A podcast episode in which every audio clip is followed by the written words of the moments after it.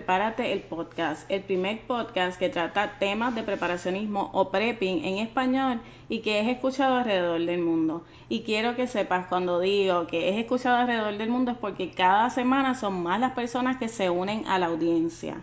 Inicialmente cuando yo comencé este podcast pensé que iba a llegar a muchos países, pero nunca pensé que llegaría a Rusia. Rusia era como quien dice el país donde yo pensaba que nunca nadie me iba a escuchar. Pero sabes que esta semana pasada llegué no solamente a Rusia, también me escucharon en Canadá, Francia, Italia, Alemania y otros países en los que honestamente no se habla español. Pero claro, yo sé que siempre hay alguna persona que habla español en todos los países, así que te doy las gracias por permitir que este podcast llegue a la gran mayoría de los continentes. Todavía nos falta África, Japón, Nueva Zelanda y, y los estados árabes, pero no te preocupes porque también los vamos a alcanzar. Siempre hay alguien que habla español en cada continente y en algún momento llegaremos ahí.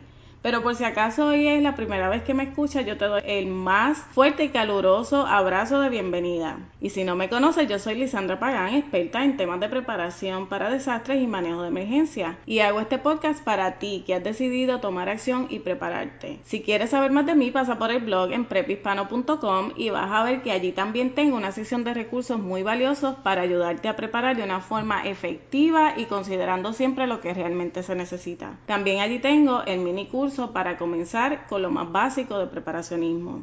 Y en el episodio del día de hoy vamos a tratar el tema de supervivencia y agua potable. La diferencia es que hoy, en vez de ser yo la persona que te está dando toda la información, tuve una conversación con mi nuevo amigo Alejandro Guayara y Alejandro es un experto en el tema de potabilización de agua para supervivencia y pobreza extrema. Alejandro es el director y fundador de la empresa Supervivencia Humana en Desastre que se encuentra en Bogotá, Colombia y esta conversación fue bien interesante porque Alejandro es una enciclopedia ambulante en temas de agua potable. Te voy a contar que la conversación fue extensa, duró yo diría más de dos horas, porque Alejandro me explicó uno por uno 16 métodos para potabilizar el agua. Ahora, no te preocupes porque para mantener el formato del podcast decidí hacer este episodio de aproximadamente 30 minutos donde se discuten los tres métodos principales de potabilización. Ahora, para los que les pique la curiosidad y quieran aprender sobre el resto de los métodos, hice un episodio bono que también está disponible hoy y lo puedes escuchar a tu conveniencia. Te recomiendo que tengas un lápiz y papel porque las enseñanzas son de gran valor. Pero de todos modos, en la página de recursos voy a estar incluyendo el enlace a la página de Alejandro donde él tiene explicación de cada uno de esos métodos y mucha otra información bien interesante. Pero ahora, sin esperar más, vamos a la entrevista. Alejandro, saludos. ¿Cómo te encuentras en el día de hoy? Muy bien, gracias. Gracias por la invitación. Un saludo desde Colombia. Gracias por la oportunidad que me has dado de poder hablar contigo para contarle a todos eh, los, los que escuchan el podcast sobre el tema del agua, que es un tema tan importante que preocupa a la mayoría de las personas porque si una cosa estamos seguros es que podemos almacenar alimentos y todo eso nosotros podemos hacer, pero con relación al agua siempre nos crea la curiosidad de si tenemos lo suficiente, qué pasa si no tenemos agua y todas esas situaciones vienen a la mente de uno. Yo creo que eh, la duda existe de que no tengamos suficiente o que nunca tengamos la suficiente que vamos a necesitar en caso de que haya un desastre. Así que cuéntanos ¿Desde cuándo estás estudiando el tema del agua? Pues a ver, le comento. Eh, comencé en el año 2010. Yo soy profesional, soy técnico profesional en gestión de riesgos, todo lo que tenga que ver con salud ocupacional. Desde ese momento empecé a buscar sistemas alternativos para que las empresas tuviesen la forma de tener los equipos necesarios ante un post-desastre. Entre esos viene agua suficiente y viene alimentos suficientes. Entonces, empecé a meterme por ese lado. Ya después empecé a trabajar con el tema de supervivencia, que al comienzo me pareció un hobby, pero a medida que fue avanzando en más conocimientos, más campos, el hobby pasó de ser algo ya como una materia adicional al tema de la seguridad del desastre. Entonces, mi empresa, a partir del año 2000, 2013 eh, aproximadamente, trabajé temas de salud ocupacional y para el año 2014 decidí que el tema de salud ocupacional tenía que pasar a un segundo plano y empecé a trabajar supervivencia humana en desastres. ¿De dónde nace supervivencia humana en desastres? Se entiende que calidad de vida es tener salud, trabajo y educación. Pero una persona, digamos que sin trabajo puede tener cierta calidad de vida o si no tiene la educación suficiente también puede tener cierta calidad de vida. Pero si no tiene salud, tenga o no tenga las otras, no va a tener calidad de vida. Entonces, si una persona necesita salud, trabajo y educación como calidad de vida a nivel mundial, en el campo de sobrevivir necesita tener agua como recurso vital porque el cuerpo también está compuesto de mucha agua, necesita alimentos, alimentos que le puedan proporcionar masa muscular como son las proteínas y le puedan proporcionar calorías que son las que le dan la fuerza al músculo para que pueda moverse. La energía. La energía. Correcto. Adicionalmente necesitamos fuego. El fuego es prácticamente el invento primario, el mejor invento de la naturaleza, porque gracias al fuego nosotros tenemos hoy en día todo lo que hay, completamente todo.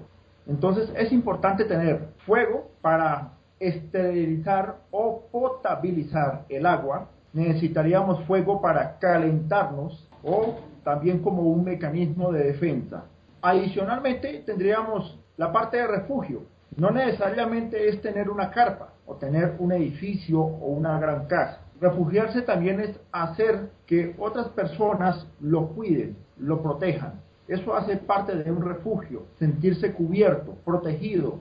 Otros mecanismos que hacen parte del refugio en el campo de la supervivencia es tener las herramientas necesarias para que usted se pueda mover para que usted se pueda eh, defender o para que simplemente solucione una necesidad. Y por último, tendríamos la parte de primeros auxilios, la parte de salud. Si usted está bien, puede estar bien y puede darle bienestar a otra persona. Si usted no está bien física o psicológicamente, es dudoso que le dé seguridad o estabilidad a otra persona.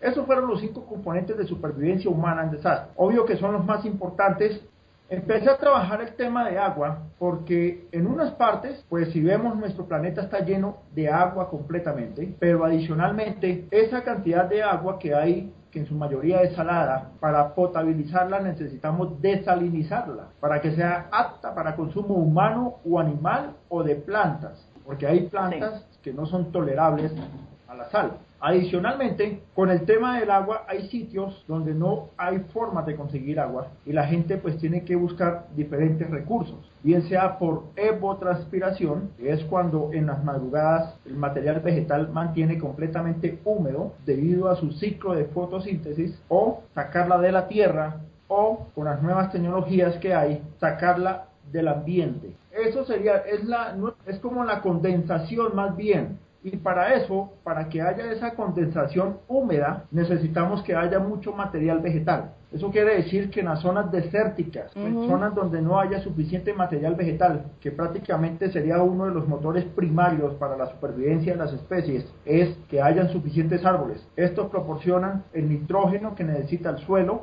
ayudan a mantener la humedad y evitan los rayos directos del sol para que eviten erosionar el terreno. Esa sería la función por la cual mucha gente hoy en día no tiene la cultura de trabajar con el tema de material vegetal, bien sea para consumo humano o animal o para comercio, sino que ya hoy en día lo que tienen lo hacen es para sobrevivir. Esos son los factores que estoy trabajando. Formas de que el agua, recurso vital para todo el mundo, pero también toca buscar la forma de estabilizarla. Y eso es lo que la gente no tiene conciencia. Hay muchas formas de conseguir agua potable, bien sea proceso industrial, como el agua que llega a nuestras casas, también proceso industrial de zonificación, que es la que pasa por la botella, que es todo el proceso de embotellamiento, que eso dura más o menos entre 7 meses a un año. Viene el proceso también con el sol, que es el método SOIS, donde la botella se pinta una parte de negro para que el negro absorba los rayos directos del sol y posteriormente ésta se caliente tanto por dentro haciendo que la bacteria y los virus, los supuestos virus, porque es que los virus no viven solos en el agua. Los virus no viven solos. Los virus para poder sobrevivir necesitan de un huésped. Y ese huésped puede ser una bacteria o puede ser un parásito. Entonces es muy, muy claro o es bueno dejar en claro de que los virus no viven. Entonces cuando alguien le hable a una persona de que es para descontaminar los virus o matar los, eh, los virus, no. Los virus no viven solos necesitan de un huésped. Entonces, en el caso del agua, estarían en parásitos o en bacterias. Lo que se hace con el agua en el método SODIS es colocar las botellas a rayo de sol directo con una parte de una superficie de negro para que el negro absorba lo más que pueda los rayos del sol y posteriormente casi al punto de ebullición, más o menos a unos 40, 50 grados, cerca al punto de ebullición que son los 90, pero en una concentración permanente, eso hace que las bacterias se, se mueran. Hay otro proceso, el proceso químico. Que es el que nosotros tenemos más conocimiento siempre, el químico. Conocimiento de ese. ¿Cuál es el proceso químico? El proceso químico es cuando utilizamos hipoclorito de sodio, conocido también como cloro. En este caso, es cloro normal a una concentración del 5,25%, el estándar, de cualquier marca, porque todos funcionan igual. Okay. De cualquier marca al 5,25%. Y según las concentraciones en cantidad de agua, se pueden utilizar. Entonces podemos sacar la conclusión de que si para un litro son dos gotas, para un galón que son 4.780 centímetros cúbicos, 4 litros con un poco más de más 780 centímetros cúbicos, estaríamos hablando de 4 por 10 gotas. 8 a 10, sí. Sí, más o menos eso es lo que se recomienda, 8 a 10, dependiendo. Te hago una pregunta con relación a la forma de descontaminar la que hablaste del sol, utilizando el sol. ¿Eso sería el agua que uno recoge? ¿La pudieras poner en una botella eh, que tenga un lado negro y ponerla al sol? ¿O qué tipo de agua estábamos hablando en ese caso? Apreciada amiga, hay una cosa muy importante que todo el mundo tiene que conocer. Purificar no es lo mismo, no es lo mismo que potabilizar. Potabilizar es hacer que los gérmenes, virus y bacterias se mueran, parásitos mueran. Eso es potabilizar.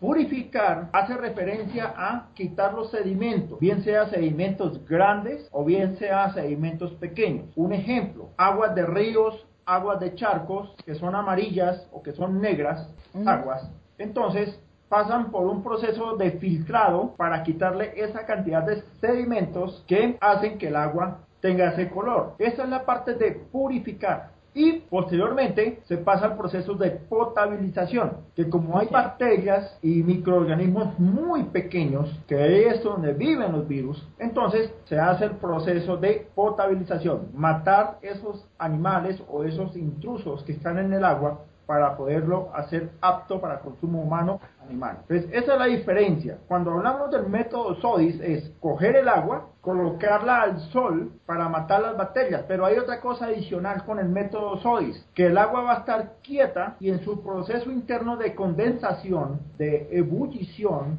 podríamos decirlo mejor, las partículas que tiene van a empezar a sentarse. Eso se conoce como decantación. El agua se decanta las partículas bajan porque son más pesadas y posteriormente se saca el agua que quedó. Entonces, un agua que no esté purificada, entre comillas, sin sedimentos, pero si utilizamos algún método como la clorificación a un litro, por ejemplo, de agua que no esté purificada, le agregamos dos gotas de cloro, de hipoclorito de sodio al 5,25%, esta agua es potable y aunque no esté muy blanca, no se va a ver clara. la podemos consumir. Estas son las diferencias que podemos empezar a entender de cómo podemos empezar a proceder. Otro método hoy en día, sencillo, económico, es que se pueden coger botellas de gaseosa de cualquier marca, especialmente botellas de 2 litros, 2 litros y medio, 3 litros, si tienen garrafas igual. Cogen la garrafa, por ejemplo, si tienen 20 litros, hacen la cuenta en concentración de cloro, 2 por 2, 4, estaríamos hablando de 40 gotas, y esas 40 gotas se las echan y lo tapan. Esa concentración de agua la pueden guardar bien sea a rayo del sol o bien sea en la sombra y con el tiempo ella se decanta. y es la mejor agua que podemos tomar, porque es que es un agua que ya viene apta para consumo humano. Esa agua puede estar, puede durar entre 7 meses a un año, según la concentración de impurezas que tenga. Entonces, nos va a servir mucho. ¿Qué otra cosa adicional? Hay otro método químico que utilizan, eh, digamos, personal militar. Son las pastillitas chiquitas que utilizan los policías y soldados para potabilizar. Las tabletas, sí. Esas tabletas, en el caso de Colombia, las llaman Puritas, pero es en honor a la empresa que las fabricaba. Hoy en día, el nombre correcto de las tabletas se conoce como dicloroisocianurato de sodio. Esta es la concentración de, son pequeñas partículas de cloro, pequeñas cantidades con otros compuestos. Dicloroisocianurato de sodio. Esas son las pastillitas que se utilizan. Y viene en diferentes concentraciones. También puede ser para un litro de agua, como puede ser para 5 litros de agua, un galón, un, un poquito más de un galón, como también puede ser para 20 litros de agua. Esa sería como la parte química de uso personal y digamos que casi familiar. Eh, otras pastillas químicas que son el cloro de calcio. Aquí es donde tenemos que tomar atenta nota. El cloro de calcio es el único que es apto entre el 80, el 85 y el 90% para consumo humano y animal. El cloro de calcio viene en unas pastillas pequeñitas o viene en unas pastillas grandes. Ese cloro de calcio se emplea directamente para potabilizar el agua. No es el mismo cloro de sodio que lo utilizan en las piscinas. Entonces, para que la gente tenga presente que cuando vayan a conseguir cloro en pastillas, para potabilizar el agua tiene que ser cloro de calcio. De calcio. Yo voy a hacer de todos modos una nota de todo esto para dejarlo en las notas del programa y así pues las personas pueden utilizar como referencia el documento cuando vayan a ir a buscar sus recursos, a comprar sus tabletas o los recursos que vayan a utilizar para potabilizar el agua. Entonces, a ver, es importante también entender, en algunos países están sacando la opción del cloro, los están descontinuando. Es probable que no lo encuentren. Aún así van a poder encontrar lo más común, que es el hipoclorito de sodio, porque pues este es líquido, líquido prácticamente corrosivo también. Lo van a encontrar pues donde vendan productos de aseo, que es el cloro para la ropa. Sería como la referencia más clara para todos. Entonces, y es el método más sencillo, digamos que más económico para tratar de potabilizar agua. Entonces, es muy importante que por favor la gente no se vaya a confundir con el cloro de calcio que es para potabilizar más que el cloro de sodio en grandes cantidades no se utiliza para potabilizar, se utiliza es para matar gérmenes y mantener claras las piscinas de las bacterias y las algas. Entonces, y pues posteriormente también para hacer que el agua se vuelva apta para otro tipo de consumo humano o animal como es lavar la ropa, lavar la losa, lavar alimentos o para desinfectar la casa. Esas son las concentraciones de las pastillas de cloro, calcio para potable, sodio para otros usos no potables. Existen también otros métodos, métodos también como los filtros, filtros industriales. Pueden ser caseros para ubicarlos en, en, la llave de la casa o pueden ser ya de uso comunitario o pueden ser de usos personales. Existen varios filtros, está el Light-Stroff eso lo vi recientemente en, en los medios y quería preguntarte acerca de eso, si entiendes que hace su función, porque lo recomiendan para, pues, para uso personal, pero también tiene un costo, diría yo, un poco más elevado que las tabletas, por eso siempre pensé que sería bueno probarlo antes de recomendarlo.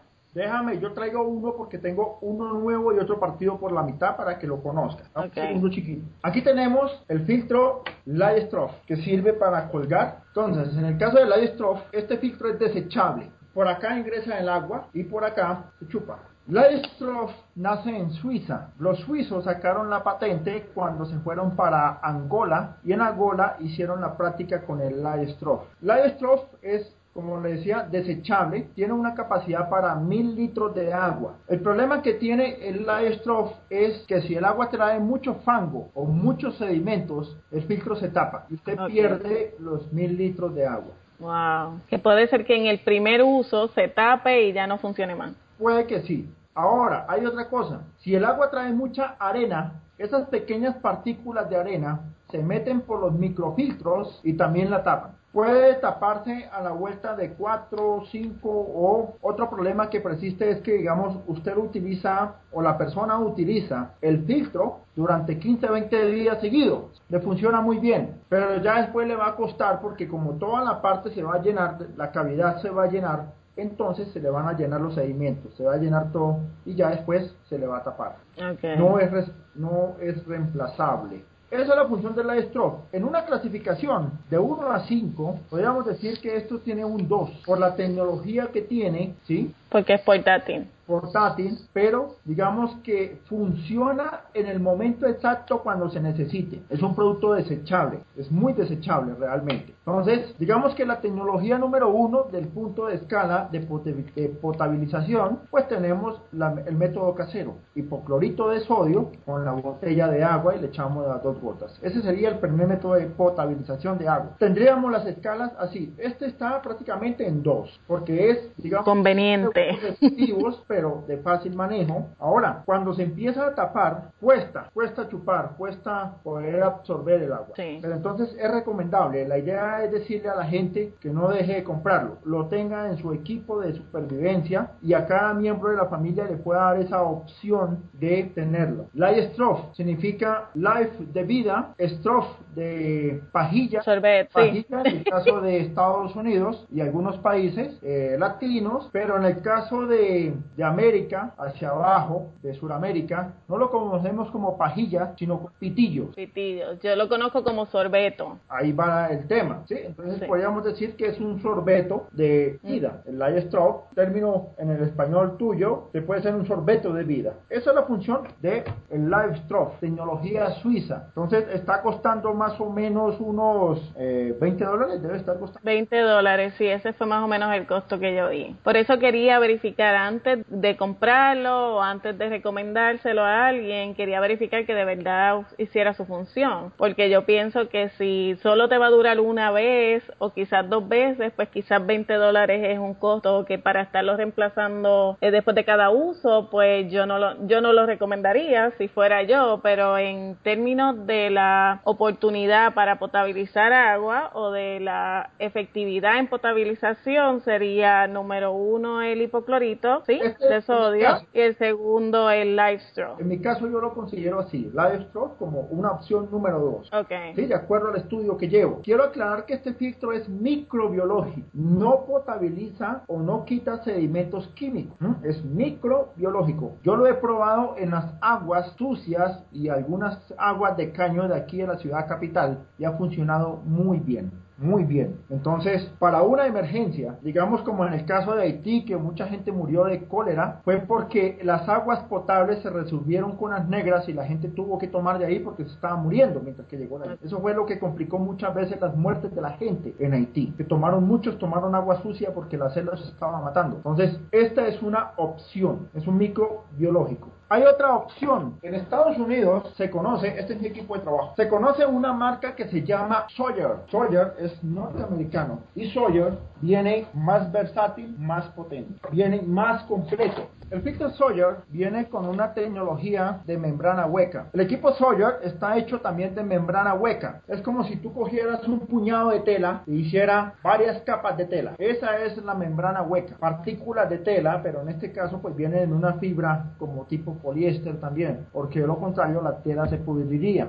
¿Cuál es la ventaja del filtro? Se puede desarmar. A esta boquilla se le puede quitar esto porque viene como las botellas del empaque de, gaseo, de la agua, que se funde esto y queda como sellado para que sea un uso personal y viene con su tapita como para mantenerlo un poco más limpio, higiénicamente. Sawyer, su capacidad es de un millón de galones de agua. Wow. Está costando en el mercado más o menos unos, unos 80 dólares a 100. Aquí cuesta en pesos colombianos 240 mil pesos aproximadamente. Pero este tiene esa finalidad. Es personal, pero también sirve como comunitario. El Sawyer viene con algo adicional, viene con una rosca estándar para cualquier botella o para colocarlo a la llave de la casa, una llave de rosca Ok. pegada al tanque para Sí. potabilizar directamente el agua. Hasta un millón de galones. Un millón de galones. Funciona mejor que el filtro de ozono. La ventaja de este es que es portátil, es muy versátil. ¿Cuál es la otra ventaja de esto? Viene con una manguera estándar. Y estas cositas que vienen acá, que son una tuerca, acá viene la tuerca,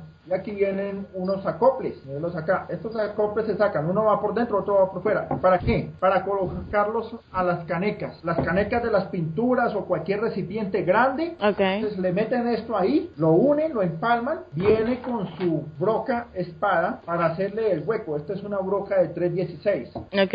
Le hacen el hueco y se hace eso en cualquier recipiente, caneca, balde, y entonces pueden meter el agua ahí y potabiliza. Potabiliza Excelente, sí. 150 galones por día, potabiliza. Pero eso se podría utilizar, por decir, en una paila que tenga agua guardada por un tiempo y se utiliza para potabilizarla. También si quiere, claro que sí. Ok. Vienen con una bolsa plegable, esta bolsa es de un litro, 32 onzas, y viene igual con su roca estándar. Entonces la puede llenar con agua de sedimento, de río, de caño, de laguna, tienes agua potable. Excelente. Yo creo que es mejor inversión. Hay otro Sawyer más pequeño, ese viene para 100 mil litros y también es Sawyer, lo puedes buscar en la web. Bueno amigos, espero que toda esta información haya sido o vaya a ser de mucha utilidad para ti. Alejandro es una persona comprometida con su misión y su pasión de llevar el tema del agua potable a todos. Tanto es así que se ha puesto a disposición de todos aquellos que quieran hacerle preguntas o consultas individuales. Y los interesados pueden contactarlo vía Facebook en el fanpage de Supervivencia Humana en Desastre donde van a encontrar allí la información de contacto de él, incluyendo el número para WhatsApp y Skype. También lo pueden contactar vía el chat de Facebook.